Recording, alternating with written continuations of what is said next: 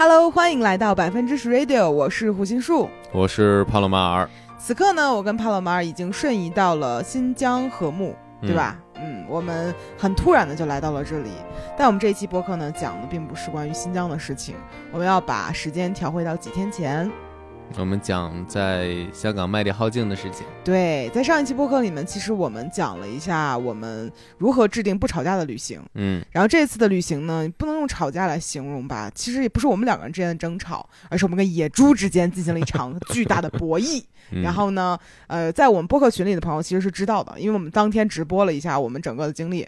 然后我的小红书也发了这个视频嘛，对微博也发了。对，那我们今天就来好好的跟大家讲一讲我们的麦里浩径野猪惊魂记。嗯，嗯，怎么回事儿呢？我们可以先从我们的徒步之旅讲起。呃，我们这次麦里浩径的徒步之旅其实挺失败的，嗯，天气很差。对，天气特别特别差。对我本来是想说，呃，我书写完了，咱们去香港徒一徒步啊，然后消一消费啊，美美的开心一下。嗯，结果呢，我们当时出发前应该是没有看天气预报，订票的时候也没有看。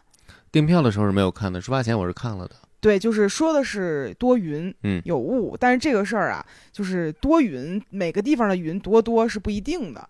嗯、然后呢，可能雾感觉也会散去，所以我们其实还抱着一丝侥幸心理。是，嗯，我们出发的当天是先坐了车到了那个东坝水库，是水库东坝，不好意思，东坝水库听起来像在什么西坝河之类这种地儿呢。感觉没有出北京东。坝湿地公园。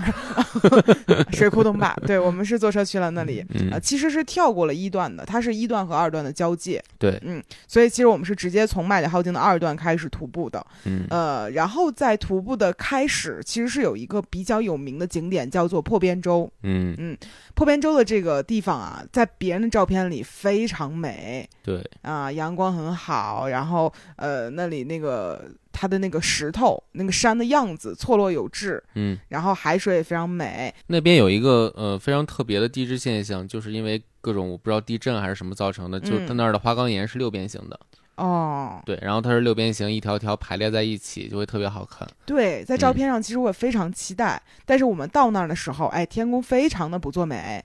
我们看到那个云基本上已经压了一半儿那个山了，对，什么都看不见，而且是那种乌云，根本不是白云。嗯，嗯，整个石头看起来就特别的乌土。对，就感嗯觉和我们去一趟西山没有区别。当时，所以那一天的起点来讲是有一点点失败的。嗯嗯，然后我们就走嘛，因为其实二段都是大部分人会推荐说麦里浩径最美的一段路，然后你嗯会经过几个海滩之类的，所以其实当天走起来的时候呢，由于天气不是非常的好，整体来讲都很灰心。嗯嗯，但是我们第一个看到的海滩应该是哪个海滩来着？浪琴湾，还是蛮美的。对对，嗯，因为我们没有在徒步过程中见到过海。那个浪斜湾它虽然有雾，嗯，但还是非常好看，但是情况呢，在你到第二个弯是西就叫西湾。西湾是吧？对，到了那儿之后就觉得哇，确实不错。然后，但当时其实由于我的内心对于这个风景已经有一些疲惫了，嗯，然后我就说要不然我们扎营，他说不能，要到咸田湾，对吧？这个我记得很清楚。嗯，嗯，然后我们就又走了一段路，到了咸田湾。其实这两个湾非常近了嘛。对对对，已经嗯算比较近了。那么真正的故事就从此刻开始讲起，前面都是我们的这个预热的部分啊，就是麦里浩径的二段的咸田湾是我永生难忘的一个地方。嗯为什么呢？首先从呃环境来讲，它其实是一个蛮不错的沙滩，平时还可以就是在环境好的时候可以作为泳泳滩来做，对吧？对，夏天的时候可以做。对，嗯然后在这个地方呢，呃，之前就听我们去之前就看到小红书上有人说这里会有野猪，嗯所以在我们当天扎完营之后，我们就很很乖的把这个食物挂到了树上，嗯，拿了个塑料袋儿，还比较，你当时怎么绑在树上呢？就是就是把它系了两次，然后把它系在了树上。系了个死扣呗，相当于，对，嗯，然后是我就是抬起头来，用我够到的最高的树枝把它挂在那里。那就应该是个一米八几的树了，将近一米九了，至少。哎，不对，远远超过这个，应该有两米了。，因为它它还垂下来一段嘛，就是袋子底端是在那个一米八左右的。嗯，对。嗯然后我们其实是做好了准备，算是吧。嗯然后我们把呃帐篷里面所有跟吃的有关的东西都清出去，然后把包挂在了外面，然后嗯我们就心安理得的开始去吃晚饭了。嗯，等我们吃完晚饭回来的时候，大概是几点？八点还是几点？呃，七点半吧。对对对，那个时候，然后我们坐到帐篷里面准备开始休息的时候，听到外面有人喊：“野猪来了。”对，听上期播客的人应该都知道，我对野猪是非常期待的。我认为野猪是这次旅途中非常重要的一环。没有想到这一没有想到环，它成了最重要的一环。哎，听到这里的时候，当时所有人都喊说“野猪来啦”，是很兴奋的那种声音。对对，然后这个时候你就听到，就是在一个安静的海滩上，因为所有人还不认识那个时候，嗯就是大概当时的沙滩上面有个七八个帐篷吧。嗯，对，那时候大家还不认识，你听那个拉锁滋儿，没有七八个帐篷。有六个，我记得五六个，呃，一共最多的时候是有六个。六个是吧？对，嗯，sorry，我说错了，嗯但是感觉很多。嗯，真的不多，多了就好了。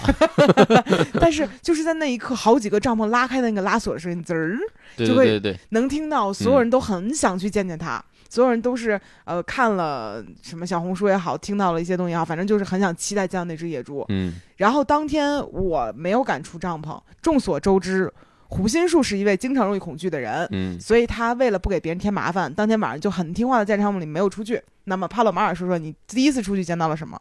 呃，就见到了野猪在我们周围走。这么悠闲吗？呃，对，挺悠闲的，就是闲逛。然后逛完之后，我们就驱赶它一下，然后就换了个地儿，从那个树林绕了出来，走到了那个沙滩另一侧。总之就是看起来非常的没有攻击性。当时第一次呃，也不是没有攻击性吧，就我们挺惊讶那个野猪大小的。给大家形容有多大？呃，说实话，你第一眼如果你不知道这是野猪还是熊的话，你可能以为是熊。这就是我为什么没有出去的原因。但但是我我因为我我其实是远远的看到一个影子，嗯就是你们说有有野猪之后，我悄悄爬出来，然后看了一下，怎么说呢？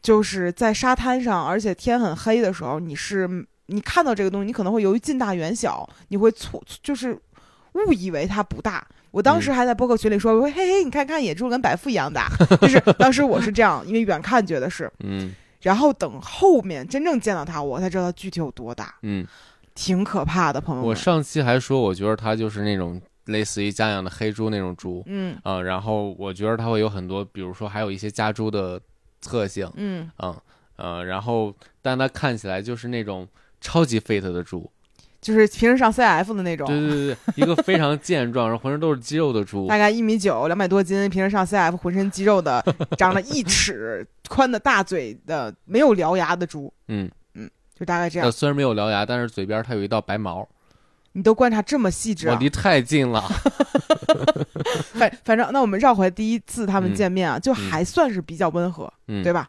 然后后面这只猪发现我们的吃的挂在树上，因为它已经巡逻了一圈儿，它，大概知道说哪里有什么吃的了，嗯它就开始下手了。其实当时你们已经回到帐篷里了，对吧？就第一次完事儿之后你回来了，我记得。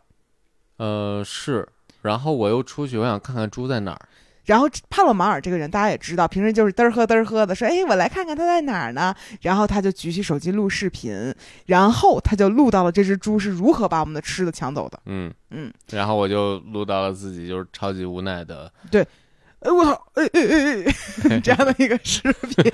爱的猪大哥，而当时这个东西很幽默的一点在于，就是一般人接受到的这个教育里面，说猪是不能够抬头看人的，对吧？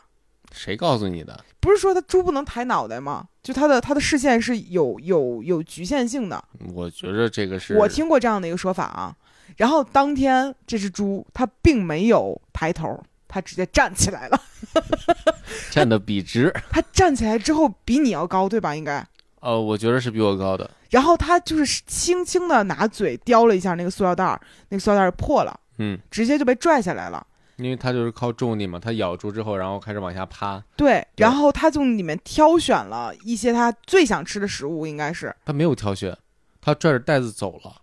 哦，它然后就是有些掉落下来的时候，因为袋子已经开了嘛，他就拖拽的过程中有一些就掉了下来，啊。然后我就立马跟了上去嘛，嗯，啊、然后从猪口夺食，夺下了一些残我我没有没有那种夺食了，就我离得真的非常近了，我当时就是穿过了那个那个树林，然后嗯。走到了里面就钻进去，因为那个树林是那种红树林，嗯。特别的矮，嗯，然后钻进去之后，我就看到那个猪大概离我面前两米的地方在那儿吃，嗯。嗯，然后旁边两个男生也在跟了过去嘛，嗯。然后就拿着灯，我们三个就照着它吃，嗯。然后我们三个就不敢动，它就是那个猪吃着吃着看着我们就就眼睛斜着看向我们，然后嗯。稍微我们这儿一动，我们三个就集体往后撤。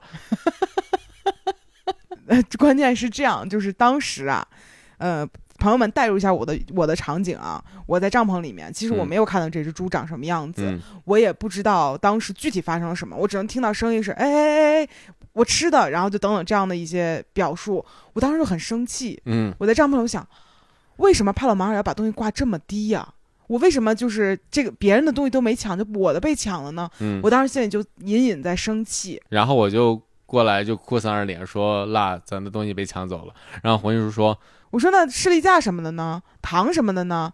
然后就开始问，然后胖老妈说：“哦，我去看看。”这个时候其实我们两个还有一点侥幸，我们觉得可能猪只会吃方便面或者吃鸡腿儿什么的：“。我没有这种侥幸啊啊，我一点我侥幸没有，我只能说我操，我老婆生气了。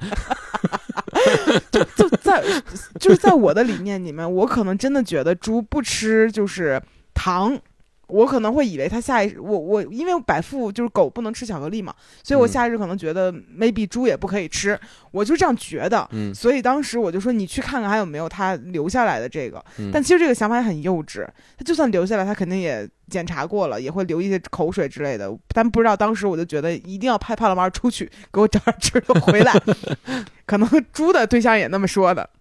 然后他出去了，你捡到了什么来着？我捡到了一个鸡腿，一个方两个方便面，哎，嗯一个方便面，两个方便面忘了两个鸡腿，一个方便面。啊，两个鸡腿，一个方便面，嗯然后还有就是一包肠，嗯，然后呃还有什么呀？就总体来讲，啊士力架捡到两个，就总体来讲，在那一个瞬间，猪其实没有吃掉什么东西，它也没有抢走什么东西。因为我们三个人跟着猪就过去了呀。对，然啊后你们试图再去捡，后来的是第二次跟猪正面的交锋，是因为什么？他去抢包是吗？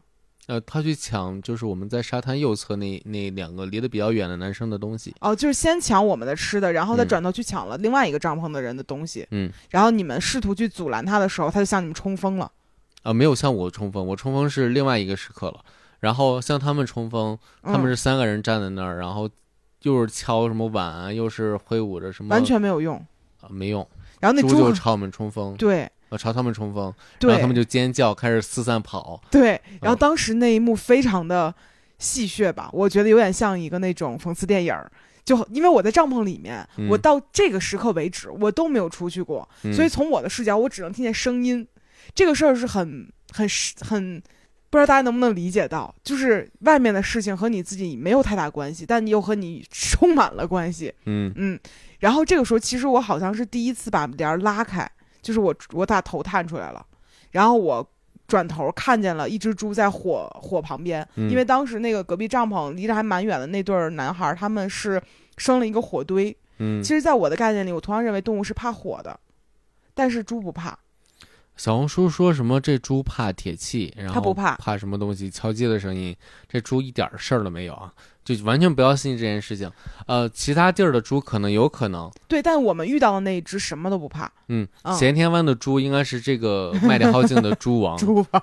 然后关键是接下来这只猪吃了我们的东西，由于我们又捡回来了一些，所以它没有吃饱，然后它有些不满。它在我们这一茬结束之后，大概又过了几十分钟之后，没有，我先把所有吃东西我爬树爬了一节，嗯。然后放到了就是更高的地方，嗯。然后我没有用袋子，我直接就把它放在了树枝上面。嗯，啊。哦，这段还要插一句，因为我们还另外一边的隔壁的帐篷的人、嗯。发现我们的东西被猪吃了之后，嗯。他们也开始检查一下自己的这个吃的有没有放好，嗯，结果你讲吧，我都有点膈应。膈应还好了。嗯，给花花提个醒啊，这里有老鼠出现。没有用，已经说出来了。嗯，然后就是他爬上树，把东西挂到了树上之后，然后我俩就研究他挂的怎么样，然后研究一下这样挂安不安全。然后我们就看到了一只老鼠从上面慢慢的从树枝上面走过去，走过去，走过去，走到吃的食物上面。我将其称为硕大的老鼠吧，应该是。嗯，对，然后我当时就想，因为我不在，我还是在帐篷里嘛，这幕嗯我都没看到，但是我会想象那个场景，嗯，我太吓人了，我觉得它比野猪还吓人。我觉得挺绝望的，就是你以为这样做已经可以防住野猪了，但是转头看见老鼠在那儿，对，所以其实嗯这个东西你挂到树上，老鼠会吃掉，或者老鼠会帮你把东西推下去让野猪吃掉。嗯你没有挂在树上，野猪会钻进帐篷把它吃掉，这是个死局。嗯至少在当天晚上是死局。因为我们会发现有一些人住在咸田湾，没有我们这么不幸，但在我们当天这个事儿就是无解。嗯嗯，然后我们当时到目前为止只是食物丢了，嗯然后接下来我真的大崩溃的时候，是我发现这个猪把我的包咬坏了。对，对，但这个前提是你们当时去干嘛来着？然后回来之后，你发现包他开始袭击我们的包，还是我自己出去找猪来着。又开始玩儿。当时觉得还不我没，想玩儿，我真的就担心，比如说猪是否又去研究那棵树，它是不是能撞它一下，然后把东西撞下来。啊。那个时候我们还担心的是吃的，对，嗯然后我就看到猪在我的背包那边，因为先我我看见的时候，其实是在我背包那边，嗯啊，我没有看到你他对你的背包做什么事情。嗯然后他去了我背包那边之后，我就想过去抢包，我就把嗯自己的包拿了过来，嗯，然后猪开始朝我冲锋。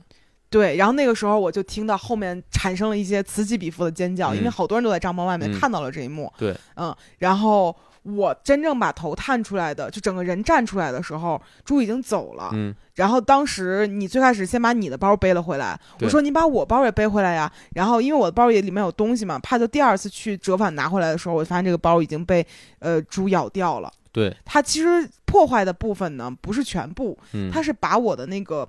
嗯、大家知道那种徒步包，它在下面会有一个背负系统，里面有一个挎在挎上的那个部分，就一个像一个小腰包那个地方。就是腰带那个位置的侧包。对，然后嗯我当时在想，这里面到底有什么东西呢？然后我突然间想起来，这有我白天爬山的时候吃了一个吃了一架之后剩那个包装纸，嗯，然后放在那个侧兜里面，然后他闻到了。他想把那个东西咬开，他以为可能还有吃的，结果他咬了之后没有把那个地方咬破，他只是把我包咬坏了，但是那个兜没咬坏。嗯，应该还没来得及，我就出去了。对，嗯然后到此刻为止，我的就整个人的心情已经有一些呃烦躁到开心了，就就这个事儿很复杂。首有内容了，有素材了。在播客群里面有人说，哎，老自媒体就是老天爷赏饭吃，嗯咱们这属于现在天上掉素材嘛。嗯嗯但当时我的感觉就是烦躁到我的包坏了。这个事儿没有人希望自己涂一次布东西就被损坏嘛。嗯，但是我有点高兴点在于，怎么这事儿都被我们碰见了？所以那个时候其实还有点喜滋滋的，就感觉咱们遇到一些很特别的事情。你挺变态的。那个时候不觉得很危险，因为第一我没有被冲锋，第二、嗯我一直在帐篷里面，我更觉得这个事儿离我关系并不是很大。嗯嗯到此刻为止，所有人其实开始意识到说这个晚上不会很好过了，嗯，因为这只猪它并没有吃饱，而且后来我发现又来了一只猪，小小的。啊，那只小猪。我们不知道它是它的配偶还是它的孩子，反正看起来比较娇小，然后它的胆子也比较小，它不会离人特别近，但是它也会四处的去巡逻。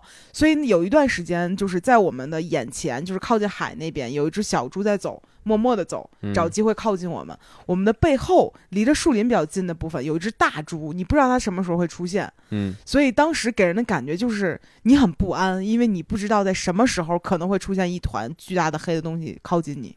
我觉得可能是配偶或者是猪群里的其他猪。我觉得嗯如果是孩子的话，那可能更危险，就是那只猪可能会更暴躁一些。嗯，有道理。嗯，反正大概到这个时候发生，大概八点多九点左右。对。嗯然后我就把那个背包背到了离我们大概几百米啊，两百米远的。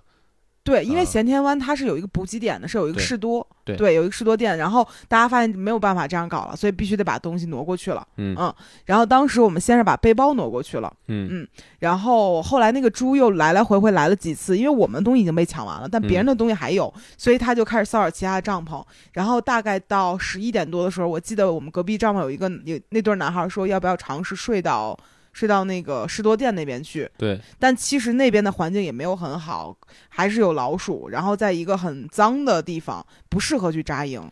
我觉得那地儿特别硬，然后睡起来很难受，或者就是那地儿会有很多树枝和草地。总之嗯就是也不好，所以我们当时就决定不挪了，今天晚上就住在这个地方，我们静观其变。但很有意思的是，大概从十二点左右的时候开始，我们帐篷都熄了灯，大概海滩上六个帐篷吧，所有人都不出声了，嗯。然后把灯关掉了，呃，外面是黑的，但是我们知道所有人都没有睡，嗯。因为你能听到一些很很远的那种呼吸声和小声说话的声音，听不清，但是你知道有人在说话。嗯，然后，嗯，大概过了有一个小时左右，你这个然后就都睡着了。，对你感觉嗯。大家都陆续开始睡着了，然后我们两个也就入睡了。嗯。然后，呃，从这个地方开始，我觉得真正的精彩的故事才发生。其实到这个时候开始，我们都不觉得这个猪还会再来，我们都以为它走了，哦，我知道它在附近，是吗？对我知道它在附近但我其实会觉得它可能不会再来因为我们觉着所有人都没有吃的了。，对，就是我觉得它可能会来，呃，看看，但是也不会再袭击我们。嗯，然后大概在呃一两点的时候。没，有三点了，三点了，我印象非常深，哦，就是我那时候起风了，然后风声很大，对因为我一直有一点点不安，我会害怕，我嗯本身胆子就小嘛。嗯。然后最开始是因为海浪导致风会逐渐变大，晚上的风慢慢变大的时候就开始吹帐篷。嗯。第一次吹帐篷的时候，我以为是猪来了。就是它的呼吸声，嗯，我吓得一激灵。嗯。然后后来我逐渐意识到，哦，这是风的时候，我就比较坦然的开始睡觉了，相对坦然吧。嗯大概到三点多的时候，突然间你坐起来了，嗯你记得吗？嗯然后突然间一下坐起来了，然后我也没有睡熟嘛，就在轻轻睡眠里面，然后我一下也坐起来了。你说我耳边有猪在喘气，当时我整个人啊，还有就是，我觉得原来我的印象中猪是非常吵的，就是它会发出那种尖叫声，就是嗯那种声音，我觉得大家在在看视频的时候应该都嗯听到过。还有就是猪那种的声音，嗯、你学好像，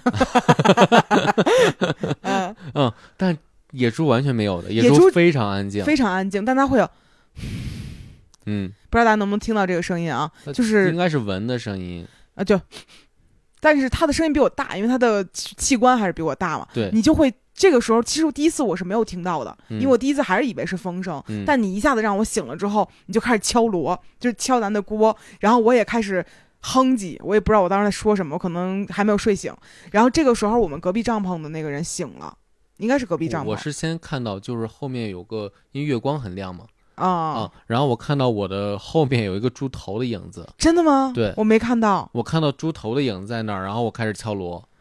我我没有看见。然后，但是这个时候隔壁帐篷的人醒了，嗯然后他就开始吁发出这种声音来帮我们驱赶，嗯，然后他顺手抄起了一个手电吧，maybe 我不知道，然后他对着我手电吧。对着我们嗯。的帐篷一照，我操，朋友们，我的右侧就是我挨着帐篷这一侧、嗯。出现了一个和帐篷等长的野猪的猪影，对。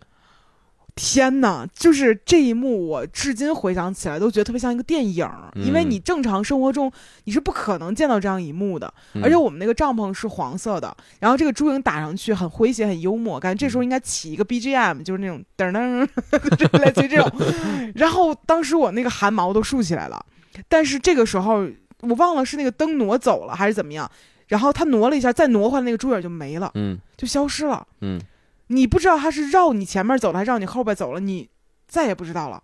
然后我就睡不着了，大概过了多长时间？二十分钟有吗？又过了半小时吧，撑死半小时。就是我们在屋子在里面坐着，我跟帕我们聊会儿天儿吧，我也不敢睡。这样，突然间听见远方嗷了一嗓子，嗯，然后有那种女孩尖叫的声音，然后还有呃就，继续敲锣的声音。对对对，就很复杂的这个声音，但离我们很远，嗯知道有事儿发生了，什么事儿我们不知道。其实我以为的和我们一样，就是有人帐篷被闻了。嗯第二天早上起来，我们才知道，我们离我们最远的那个帐篷的那个里面的内帐，反正大家可以理解为就是他们背包放在里面了，然后那个帐篷的那个部分被猪拱开了，它咬了一个大洞出来，嗯然后把头伸进去，把包拽出去，咬坏了。嗯嗯，它是为什么呢？就是这个人的背包里面有一个大概像中指长度大小的一个葡萄糖的小罐子，嗯是他在呃旅途中为了防止自己低血糖已经喝完了的空罐儿。嗯嗯，就这么一点点东西，招致他的帐篷被咬坏，背包被咬坏。半夜你就想嘛，你睡觉的时候，你帐篷里突然伸出来一个大猪头。来，怕给大家介绍一下猪的这个嗅觉灵敏程度吧。就猪的嗅觉灵敏是狗的几百倍，然后它一般就家猪都可以被训练用来找松露之类的嘛，嗯嗯，所以猪的嗅觉是非常厉害的。所以就是非常吓人。嗯我我其实想了想，嗯，好在于我们的帐篷，就我们的东西是先被偷的，然后嗯我们已经长了一个教训。如果他半夜来的，我们的东西，就比如说我当时有一罐糖放在自己的背包里面了，呃就是我有一个腰包，里面还放了一块薄荷糖。当时我跟帕说，我说这个没关系吧，猪不会吃。帕说你给我吧。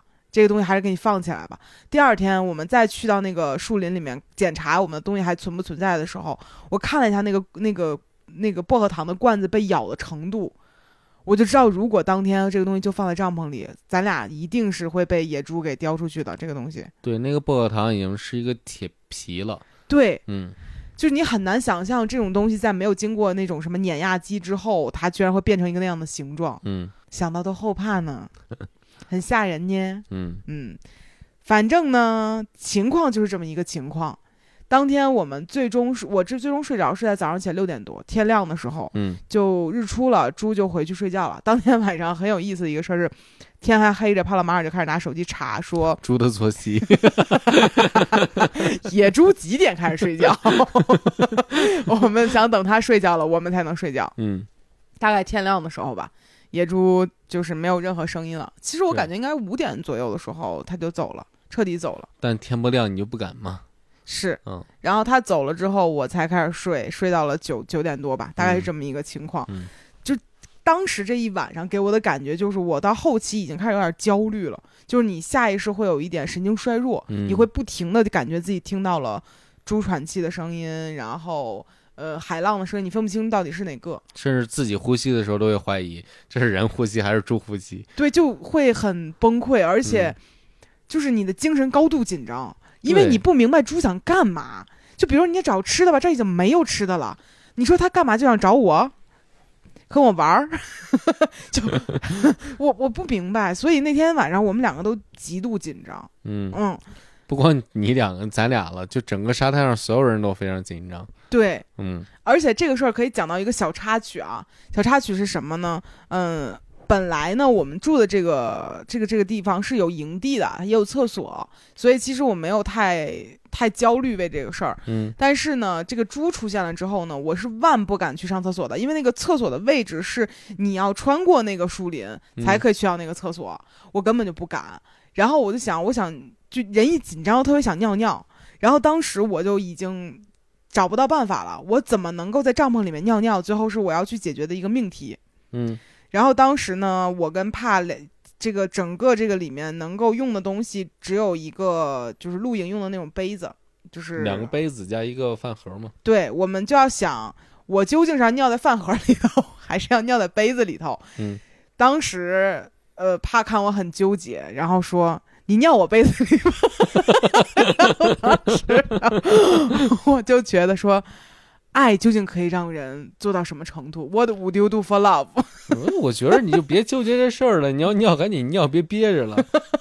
嗯，就真的是到那一刻，我我没有别的办法了，我只能尿尿在嗯杯子里面，而且你就是你感觉你外面的所有东西都很危险，你嗯在屋子里面尿尿这个事儿，就在那一刻没有任何所谓的羞耻心或者什么之类的，你要解决的问题就是生存需求。嗯嗯，好，这个小插曲过去之后呢，我们就跟大家简单的再分享一下我们后续的一个旅程。因为嗯其实我们本来是打算在咸田湾直接坐船就离开这个地方了，因为我的包已经被咬坏了嘛。对嗯，结果我们发现这个船是来不了。呃，对，当天是没有船的，嗯，那个船来的时间好像是周末，可能性大一些。对，所以我们最终的办法就只能是走到二呃麦里浩径二段的终点，嗯二三段交界处就是北潭凹。嗯嗯，在那里坐大巴车离开。然后这一次呢，我们其实到后半程下车的路程还是比较开心的。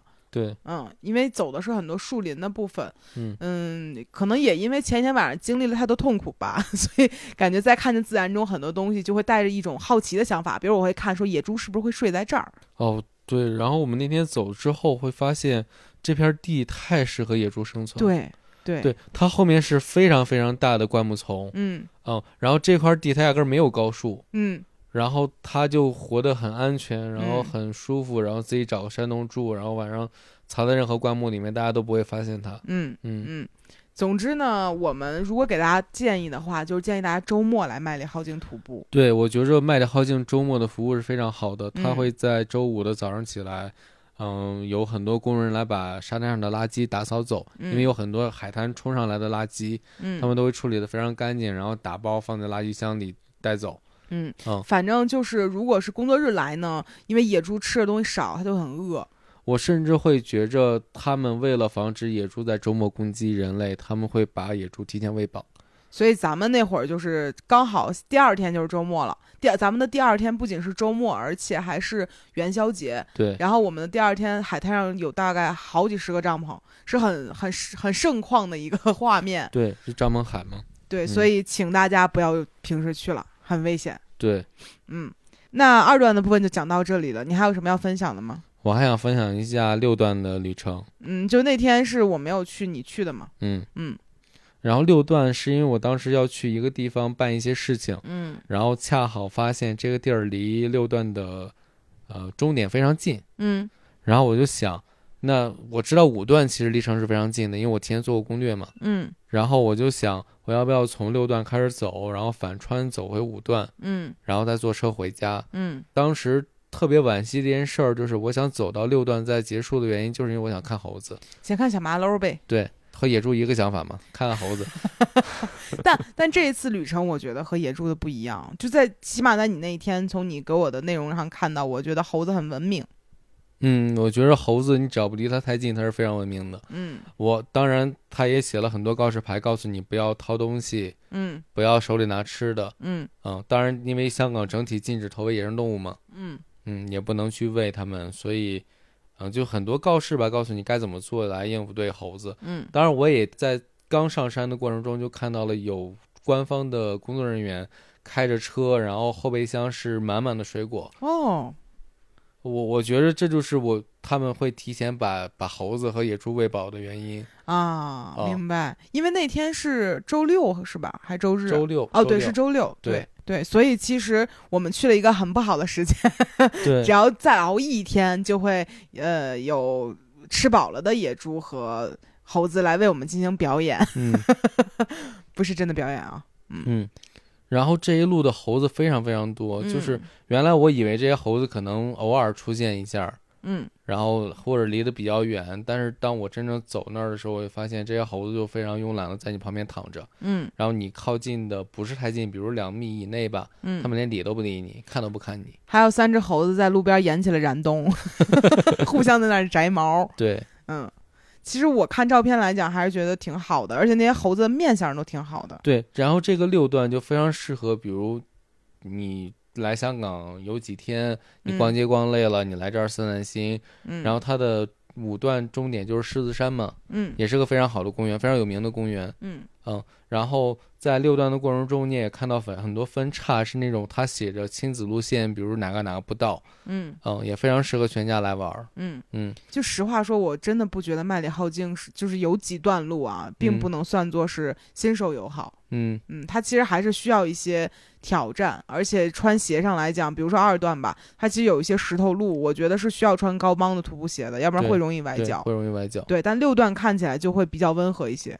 啊，或者穿徒步那个越野跑鞋也可以。嗯嗯嗯，因为在香港的港百的那个越野跑也是在这个地方嘛。对对，所以其实我觉得，如果大家想来这里徒步的话，提前查一查攻略吧，也不能说每一段都适合新手。嗯，或者你是越野跑者的话，那你建议就跑港百就好了。嗯嗯，嗯我觉得港百是个非常好的路线。嗯嗯，嗯。那关于麦里浩径，你还有什么要分享的吗？分享的就是一些好的攻略吧。嗯嗯我觉得大家一定要看好天气预报。嗯，二月份和三月份，我不是很建议来麦的豪景，因因为雾很大。对雾很大。好多人会说麦的豪景有结界嘛？对对这个事情也是忘了跟大家说，嗯，就是关于麦里浩径的二段的之路是有很多传说的，对，就是有很多人徒步来到这个地方会迷路，嗯然后会给其他地方打电话求助的时候是永远说不清楚自己地址的。所以当时我们来之，有朋友问我说你们要去干嘛？我们说去麦里浩径徒步。他说啊，是那个老丢人的那个山吗？对，当时陈可辛就是这样说，说那个地儿总是会失踪人。嗯这个事儿其实应该是真的事情，但是又没有一个很好的合理解释。对，嗯，人来了这个地方就会进入了一个结界一样的地方，这个人就消失了。当然，我们真正走过去的时候，会发现这个地方的雾确实会有可能造成这种问题。对，这个雾就是粘稠到我们走过去能看到这个雾在我们面前飘，就有点像大家就是夏天吹那个空调冷风，对，很大的那个冷风会变成那种雾气从你面前吹过去，但你也不会感觉到凉，你只感觉到自己走进了一片片雾里。对，嗯，对，然后能见度就会变得非常非常低。对，但它的那个结界处啊，应该是在二段的一个分支，不是二段的主路。对，嗯，所以如果大家感兴趣的话，大家可以去听。嗯，我记得尼达电尼达电台是不是录过这样一期啊？对，尼达播客录过。哦，对，嗯，大家去听他们去找找吧，我们就不分享了。这种事儿当时我们都没敢听完，当时帕洛马尔说不许听了，再听你就不去了。对，尼拉波克总是在在吓唬我们徒步者。不许，不许再说了啊！不许诋毁其他博客。没有诋毁了，他确实他们也是徒步爱好者嘛，所以他就老干这种事情。反正当时那个博客我们就没敢听完，因为我听了当时那个，哎呦，不能再说了，他那个里面因为有 当时实际报警的真实录音。所以对对，挺吓人的。嗯嗯，就就这样吧，我们不说麦里浩径了啊，我们说点别的吧。哦，不是还没说完吗？哦，对不起，太太急于转话题了。还有就是提前查好，就天气预报查好天气，一定是晴天。嗯，因为晴天的话，海滩上因为它有藻类，会有一些光合作用，它在晚上就会发蓝光。哦，这就是蓝眼泪。哦，怪不得有人说让我看蓝眼泪，我说什么是蓝眼泪？因为我们天气太差了，所以压根儿没有这个东西存在。哦，嗯嗯，还可以看好看日出，我们也没看到。对，我们就是什么都没有看到。对我那天被野猪欺负到不行，然后早上七六点多才睡，七点钟闹铃响了之后，我爬起来看了一眼外面的天空。我六点起来看的。哦，六点看了一眼掉。哦，那我还没有完全睡死。对，你是看完之后才睡死的。但心灰意冷的睡过去。还有吗？呃。还有吗？我觉得轻装更合适一些。其实每一段结束都是一个能下车的地方，你完全可以，比如好几次，特别是南方的朋友，嗯离深圳比较近的朋友，完全可以分几天来这里玩儿。嗯，哦，深圳去那儿特别方便嘛，有直达的车。对，因为实话讲，就是整个这个路段上每一个营地都有野猪。对对，如果你对这个事情会恐惧，或者说，哎，而且重装很累嘛，所以其实我们会觉得也没有那么大必要。但是如果你想露营的话，那是另说了。对，你想露营的话，也尽量，比如说在西湾就露营，或者在浪茄湾露营。嗯，因为如果你走第一段的话，你最好露营地点就是浪奇湾嘛。嗯嗯，据我们一起住帐篷的人说，他前一天在浪奇湾露营，虽然也碰到了野猪，但那儿的野猪非常温柔，而且小，体积会小一些。对，嗯，你肉眼看上去不会那么恐怖。对，嗯，还有吗？还有吗？我想想，没有什么了吧。就做好防晒，麦当劳镜蛮晒的。对，但我们去那几天就是由于天气很差，所以完全不晒。啊，但我肩膀也晒伤了嘛。啊，对对，嗯，反正那儿的紫外线很厉害。对，嗯，好了，那我们就来分享一下我们这整次旅行的一些不顺利吧。其实，我是觉得这一次整体来讲都不是很顺利。嗯嗯，甚至有一种感觉是为了我们能够顺利来到和睦的一个运气的代偿。嗯嗯，我们当天第一次啊。我们出发的时候，呃，我们小吵了一架。虽然说我们刚录完旅行不吵架，但是还是小吵了一架。因为本来我的呃这个姨妈期应该是在那个时候来，但是没有来，导致呢我的情侣就非常焦虑。我说帕洛马尔，咱能不能徒步少走一点？他说不行啊，我们来都来了，一定要全力以赴，大概这个意思。结果到最后。各种原因导致我们更加无法全力以赴。是，嗯，但出发之前，因为我很焦虑，我们就吵了一架，所以出发前呢，两个人状态就没有很很那个。我当时也说的很清楚，就是如果感觉累了，你可以下车。哼，他说如果你感觉到累了，你可以下车。我说那你呢？我说我跟你一块儿下车，但是这个说法他都不接受吗？对吗？你觉得？呃，咱们一起下车啊！咱们对，你看你这说话就很不讲究艺术。咱和野猪一起走。然后第二个，我们当时觉得很不顺利的事情，就是我们刚一出发就发现，呃，我突然间在车上意识到，我们的买票是用护照买的，但是呢，我们只带了港澳通行证。然后我们搜了，我搜了一下，发现有人说，如果你是这样订票的话，是没有办法过安检的，呃，没有办法就是托运的，就是你票都取不了。嗯，但后来还好吧。后来我不知道是因为我临时去改了这个原因，还是呃怎么样？就是因为我在飞猪上面下的单嘛，我去改了我的那个证件，然后那个飞猪也给我打电话说去排队什么这那的，反正总之就建议大家一定要在出发之前看清楚自己是拿的什么东西订的票。我建议就是去香港的话，就用港澳通行证的那个号码来订，不要用护照来订，因为有的人会说呃不放行。就比如你从香港回来的时候，或者说从内陆过去的时候都不放行，嗯，嗯，就会有麻烦嘛。我嗯当时就是偷懒来着，最终还是耽误了一点时间。嗯而且那天北京是下了一场莫名其妙的大雪，然后我们就在路上呢，就是来回来去的时间都耽误了很多。对，嗯，然后第三个我们就是因为大雪嘛，就是晚起飞了，在除冰。对，嗯，这这个晚点返的也真的很莫名其妙。哦，但那天取消了好多航班，是吗？能飞就不错了。对，哦，对不起，我我 我确实那段时间心情很差了，有点刻薄。嗯那第四个呢，就是呃，我们发现自己的手机的卡到了香港之后完全不走字儿。对，我们原来去去出境游或者去香港之类的，我们都会选择买个电话卡，买个电话卡。嗯、然后这次回音树说，其实去香港可以用全球通嘛，对，其实主要是因为这次时间有点紧凑，对，我们就嗯。懒得去买卡了。对，然后就说能开个漫游就行，但是莫名其妙的，我们的漫游在那儿就是不走字儿，而且、呃移动还可以，联通不行，不知道为啥。嗯，嗯，然后当时我们在机场就很很窘迫，就一直在蹭 WiFi，然后买，但是那个 WiFi 又不是很稳定，然后到最后就是来回来去的跟那个客服去掰扯这个事儿，为什么我们这个东西不能够用流量，这这那那，最后还是去买了电话卡。最后还是建议大家就是用电话卡得了，因为我觉得嗯在香港你不用谷歌地图是非常麻烦的事情。是，啊、然后你你如果用全球通的话，你还是没法用谷歌。嗯。嗯，然后剩下的不顺利，其实就是呃徒步的时候天气很差，遇到野猪这种事儿了。我们刚才也讲过了，啊，还有非常推荐大家不要因为小红书觉得说这里特别火，你就去这里玩儿。我那天看到了有人用高德在那儿导航走、啊走路，我觉得非常危险。嗯、确实，因为它比如说在高德的体系里面，它的这这个地方标注是完全不准的。，对对，他嗯从高德去导航在山里面走路，我觉得太危险了。是，嗯嗯，基本上不顺利就是这些吧。对，其他事儿都还顺，挺顺利的。嗯我们可以分享一下这次在香港比较顺利的一些事情。嗯，购物吧，我觉得购物是很顺利的东西。对，第一个事儿就是我觉得在香港的户外的东西真的很好买，远超我想象。嗯嗯，可以跟大家分享一下地址吗？我印象比较深的就是那个家乐坊，嗯，是家乐坊吧，是吧？在一个家之客旁边。对，因为我们当时搜的所有户外的东西卖的比较好，都在旺角嗯那个附近，嗯所以我们当时就住在了这个附近。嗯嗯，大概步行都能够到达吧。然后当时是叫家乐坊吗？然后那是一个呃一个一栋楼，然后这个楼里面的不同的层有不同的人在卖户外的东西。嗯呃，每一个呢都还打了蛮大的折扣的。其实它的价格呢，就是比咱们内陆的价格要便宜。对对，嗯，然后其实也不是全球最低。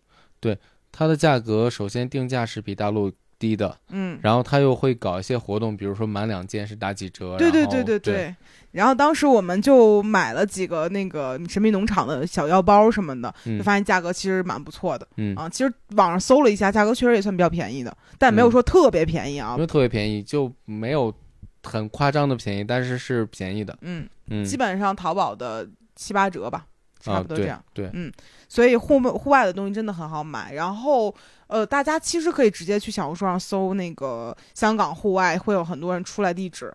就是合适可以购物的地址，我记得当时一个是家乐坊，一个是雅兰中心的三层，对，嗯，有一个雅兰中心的二期的三层，有一个叫什么，反正呃一整层，记不清了，记对对对不清了。。呃，我还有一个地儿卖攀岩鞋的那个地儿，但那个地儿我觉得一般，那地儿挺好的，人本来就打七折。哪儿啊？咱咱老在播客里给人推荐半天，然后 具体这东西就不告诉人是啥。我觉得大家小红书搜都能搜到。这样吧，我们把它放在 show notes 里面，这次咱们算当个好人，行，行这回放进去啊，告诉大家我们去的这几个户外店的地址，以及嗯第十几层卖啥。如果攀岩爱好者的话，那边有一些鞋是大陆没有卖的，嗯嗯，然后也没有代理商的，嗯，嗯，有五点幺零还是啥？但我你得搜那家店叫啥，还有那个牌子我都念不出来，那牌子叫什么？嗯，这不重要，对 到时候给大家推荐一下。好多爬的特别厉害的人说那个鞋特别好，嗯嗯嗯，但是价格比较贵啊，比我认知中的攀岩鞋可能贵五百块钱以上。嗯，一般攀岩鞋大概都一千左右，嗯，然后那个鞋大概到一千五港币。对嗯对，然后我们会把我们去过觉得还不错的放在 show notes 里面，跟大家分享一下我们去的户外店啊，嗯因为让我们现在想是想不起来。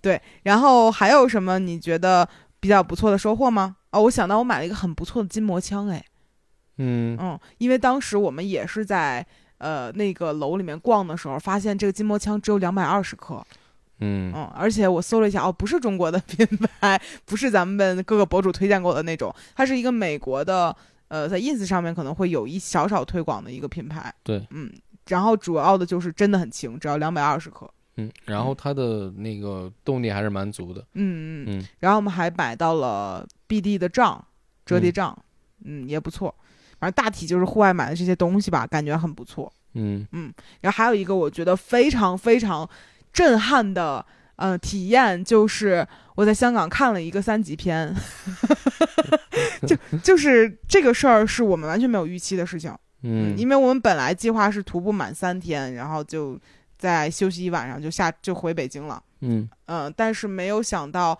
我们一天徒完步之后就下来了，所以我们第理论上讲第三天没有事儿干。嗯嗯，然后感觉当时想在香港看一部电影，发现很多人就在朋友圈里推荐的是那个《Poor Things》，就是可可怜的东西西。对，嗯，因为是石头姐演的嘛，就大家会有一些期待。但其实我之前在豆瓣上也看了一些人的影评吧，嗯，就是好的也有，坏的也有，我就有点拿不准。最后朋友圈推荐太多了，我就还是买票了。嗯这也是我第一次在香港看电影。嗯嗯，然后我当时也是用了一个 A P P 叫 H K Movie，就是 Hong Kong Movie，嗯然后它其实是能够呃让你搜到说现在香港正在上映什么电影，然后你可以在哪个电影院里看到它。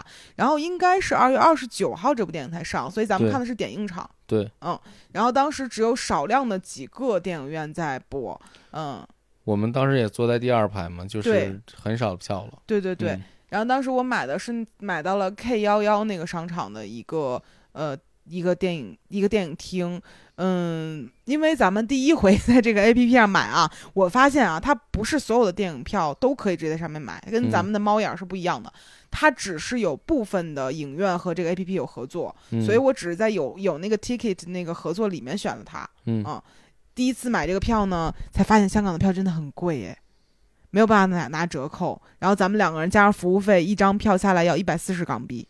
要那要一百四十港币的话，进去不拍几张照片，哦，不可以拍哦，啊，不可以拍哦，这里是不可以盗摄的哦。会被抓走哦。你这话真娘，你知道吗？然后当时我在电影院里坐着，第一个听到人说不可以拍东西，这个就还好了，就咱们知道这个事儿。然后第二个是他播放说这部电影是一部三级片，然后请十八岁以下的人离开这个，就是说这种话。嗯，然后如果被发现十八岁的人在场地里面，将会承担什么什么风险。我当时在底下坐，一瞬间说：“哎，我够十八岁了吗？”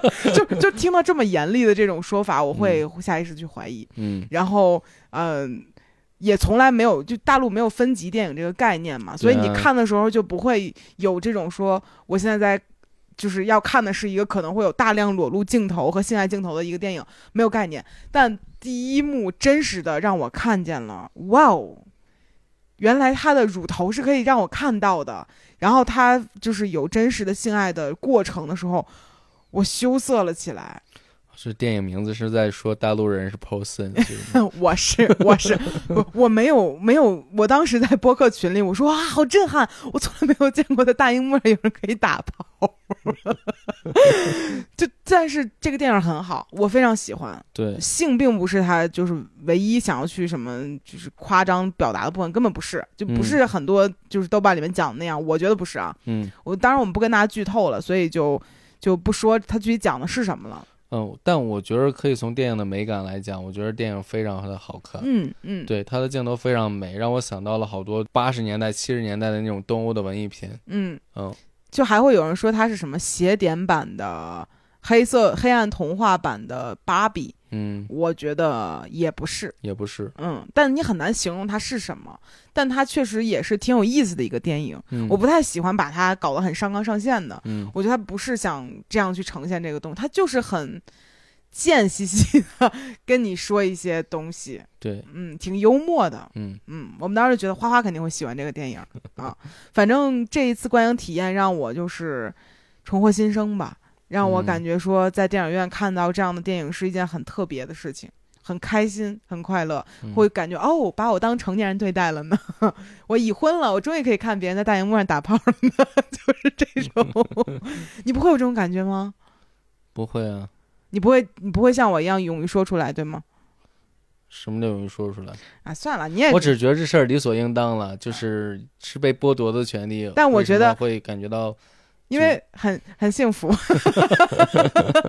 哎呦，咱们暴露了一些很无知的样子啊、嗯但是给到我一种感觉，就是如果下次再去香港，我还是会去选电影看。我觉得嗯这是一个确实很快乐的事情。嗯嗯嗯，哦对，说到这儿可以同步给大家再推荐一个电影院吧，因为也是我在朋友圈里问了之后，朋友推荐我们的，是有一个叫做百老汇，其实大家也见过，它那个店是在呃也是在旺角附近，然后好多家店啊，对，就是嗯我们推荐那个店在旺角附近，然后那家店旁边会有一个库布里克书店。哎，那个好像在油麻地。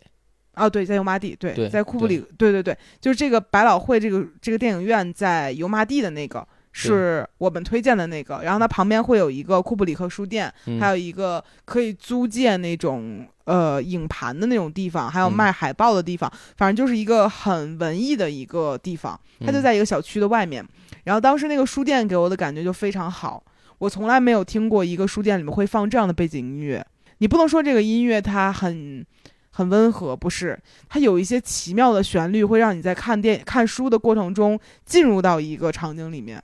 嗯嗯，就一般可能我们会听到书店放一些什么口水歌，或者那种网易、就是那种咖啡店歌。啊网易云音乐咖啡店歌单，就这种东西。但这个店里放的不是，嗯嗯，很很有品味吧？咱们确实是这样觉得，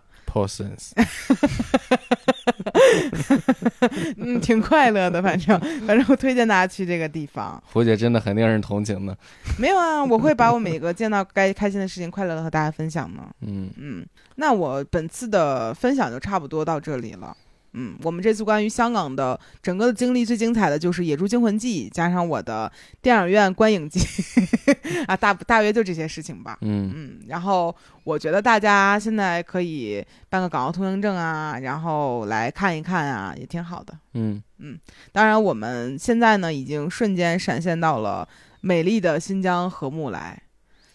我们差不多，呃，算是中国最远的两个对对对对对对对，我们一共走了应该是四千九百六十公里，这两个地方的直线距离。是吗？对，哦，我就知道温差这个事儿很吓人。我们从前一天、后一天温差达到了将近五十度呢，如果我们再早走几天的话，温差可以达到 六十。度呢。对，是，反正现在就是我们在和睦的感觉很不一样。嗯嗯，简单的跟大家讲讲述一下我此刻的感受啊。我曾经自认为是一个对滑雪，嗯，满分五分爱只有两分的人，来到了和睦之后，这个东西顶到了六分。原来不是滑雪这个事儿本身不够有趣，而是来的地儿不对。我觉得是这样，嗯和睦太好了，而且当你看到那么多雪的时候，哎呀，太幸福了这个地方。是真的忍不住跳楼。嗯，跳雪啊，跳雪，不要不要带到不好的地方。具体关于和睦的事儿，咱们就下期再分享吧。咱们把这一期就留给 Hong Kong。嗯，嗯，好了，我们本期的播客就到这里了，感谢大家的收听，我们下期再见哦，拜拜拜拜。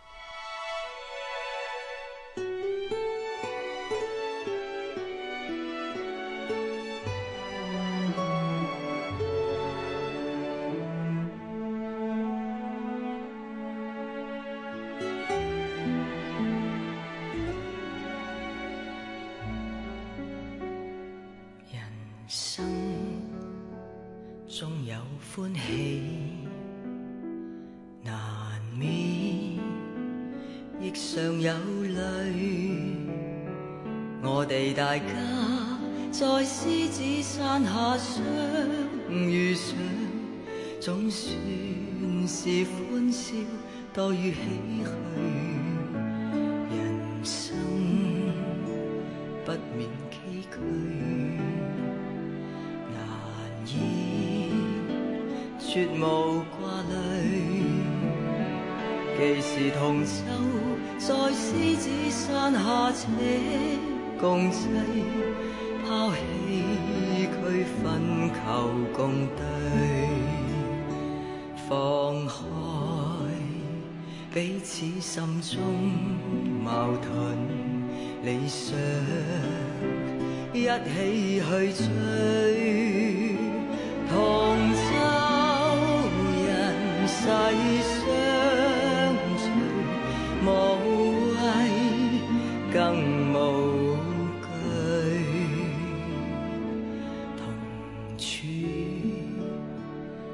各天边，携手踏平崎岖。我哋大家用艰辛努力写下那不朽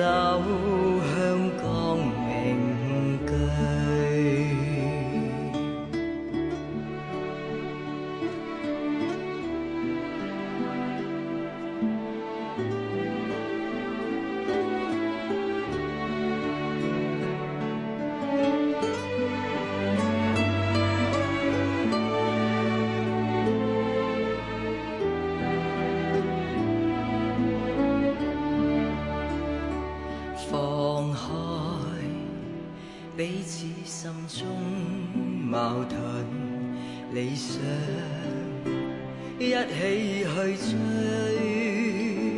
同舟人世相随，无畏更无惧，同处。海角天边，